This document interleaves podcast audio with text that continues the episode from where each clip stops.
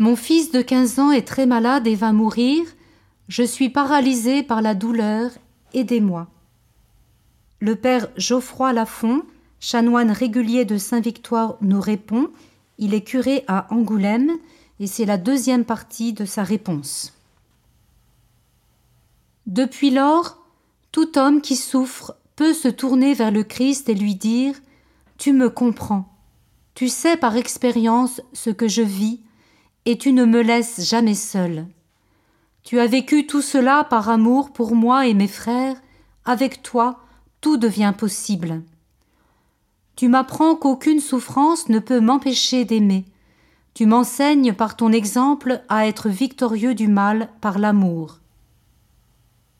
La souffrance restera toujours insupportable et inhumaine. Elle ne peut en aucun cas trouver une forme de légitimité dans un pourquoi acceptable. Répondre à pourquoi telle souffrance lui conférerait un droit d'exister.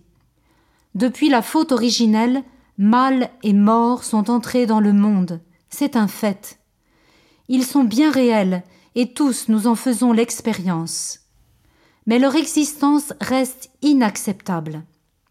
Nous serons perpétuellement en lutte contre eux jusqu'au jour de la victoire finale en Jésus-Christ. Quand la souffrance vient, pourquoi ne pas venir s'abriter à l'ombre de la croix? Pourquoi ne pas s'approcher de Jésus et déposer à ses pieds sa propre souffrance, simplement pour ne pas devoir la porter seule? Montrer sans fausse pudeur sa blessure au Christ, ce n'est plus un repli sur soi, mais au contraire une ouverture, la certitude de ne plus être seul. Non seulement le Christ comprend ma peine, mais surtout il la connaît, il l'a vécue lui-même. On est deux à porter la même souffrance. Quand la souffrance vient, contentons-nous de venir la présenter au Christ comme un enfant qui vient voir sa maman après s'être meurtri le genou. On découvre alors que le Christ, en prenant sa souffrance, prend aussi la nôtre. Ici, un changement peut s'opérer pour le chrétien. Face à la souffrance du Christ, on commence à relativiser la sienne, on commence à regarder le motif de la souffrance du Christ, un monde qui a besoin de salut. Le transfert s'effectue alors dans l'autre sens. On accepte de porter un peu de la souffrance du Christ pour le soulager. Et lui prend ma souffrance et moi je prends la sienne. Ou plutôt, chacun à notre propre mesure, nous portons ensemble une souffrance commune. Cela ne la rend pas plus légère, mais elle n'écrase plus. Nous ne sommes plus seuls dans cette lutte sans merci entre l'homme et le mal. Une seule personne a vraiment compris comment se tenir et comment se comporter au pied de la croix? Marie. Si l'on veut s'approcher du Christ en croix, il faut prendre Marie pour guide et pour modèle. Elle ne fera pas de grands discours, mais elle se contentera seulement de nous prendre par la main pour nous introduire dans le mystère, et son silence même sera apaisant. Elle seule a compris ce que vivait son Fils.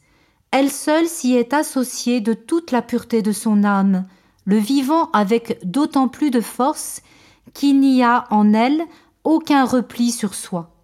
Si son âme est pure, c'est pour mieux donner, mieux transmettre. On parle pour Marie d'un mystère non sanglant, d'une véritable mort mystique. Un glaive te transpercera le cœur. Son union au Christ en croix est allée jusqu'à la mort. Nous sommes invités à nous blottir dans ses bras pour trouver la force de lever le regard vers le crucifié par amour. Nous ne sommes alors plus deux à souffrir, mais trois, le Christ, Marie et moi. Et si l'on se retourne, on aperçoit une foule nombreuse qui s'est rassemblée au pied de la croix. Ma souffrance devient un peu la leur, et la leur devient un peu la mienne. C'est l'Église configurée au Christ qui lutte contre le mal et qui sauve le monde. Il faut écarter toute idée de dolorisme. Si la souffrance est une composante inévitable de la vie, elle n'en est qu'un aspect. La vie est belle. S'il faut passer par le calvaire, il ne faut pas oublier de s'arrêter aussi à la joie de Cana, à la douceur des bords du lac de Galilée, à la gloire du Tabor et du tombeau vide.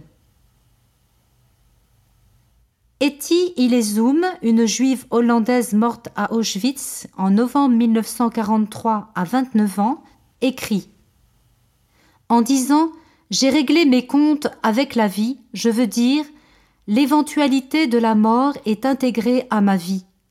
Regarder la mort en face et l'accepter comme partie intégrante de la vie, c'est élargir la vie.